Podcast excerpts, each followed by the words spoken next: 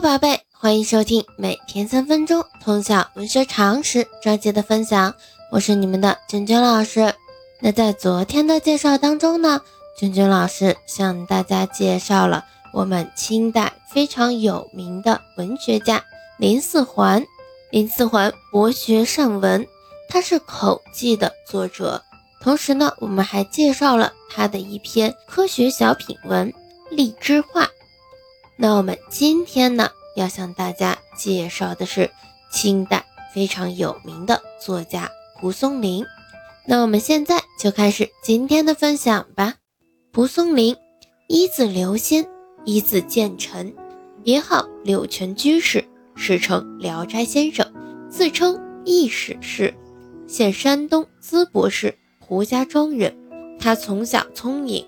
但十九岁考中秀才后，便屡试不第。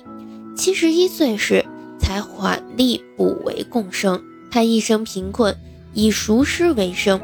从二十年开始，用五十年的时间创作、修改了文言短篇小说集《聊斋志异》，以谈鬼说狐的方式抨击了封建社会的腐败黑暗。《聊斋志异》呢，被誉为中国古代。文言短篇小说中成就最高的作品集。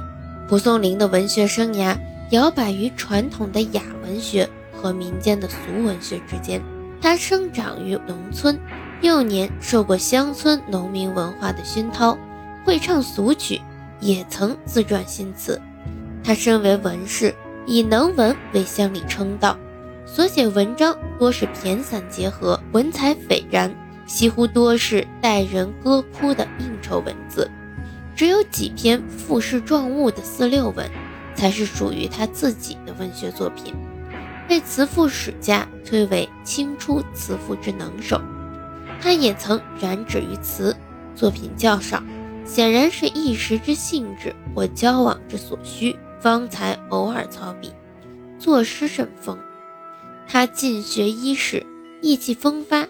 曾与学友张笃庆等人结为影中社，其诗如其人，大抵皆率性抒发，质朴平实，韵贴自然，可见其平生苦乐辛酸，其中颇多伤时积事之作。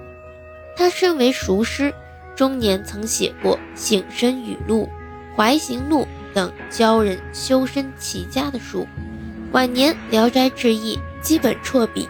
更转而热心为民众写作，一方面用当地民间曲调和方言土语创作出复古曲、翻模秧、墙头记等反映家庭伦理问题的礼曲，寓教于乐；另一方面又为方便民众识字、种田、养蚕、医病，编写了日用俗字、立字文、农桑经、药虫书等。文化技术普及读物。蒲松龄自谓喜人谈鬼，雅爱搜神。有文献表明，他从青年时期便热衷继续奇闻异事，写作狐鬼故事。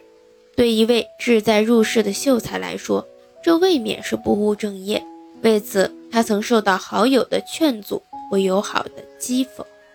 四十岁时，他将已做成的篇章集结成册。定名为《聊斋志异》，并且撰写了情辞凄婉、意蕴深沉的序文《聊斋自志》。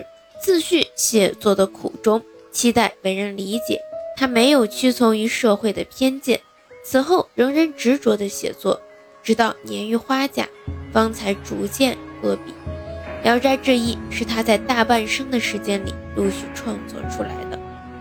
那我们今天的介绍呢，就到这里。喜欢咱们节目的，长期关注我的喜马拉雅号，我们明天见。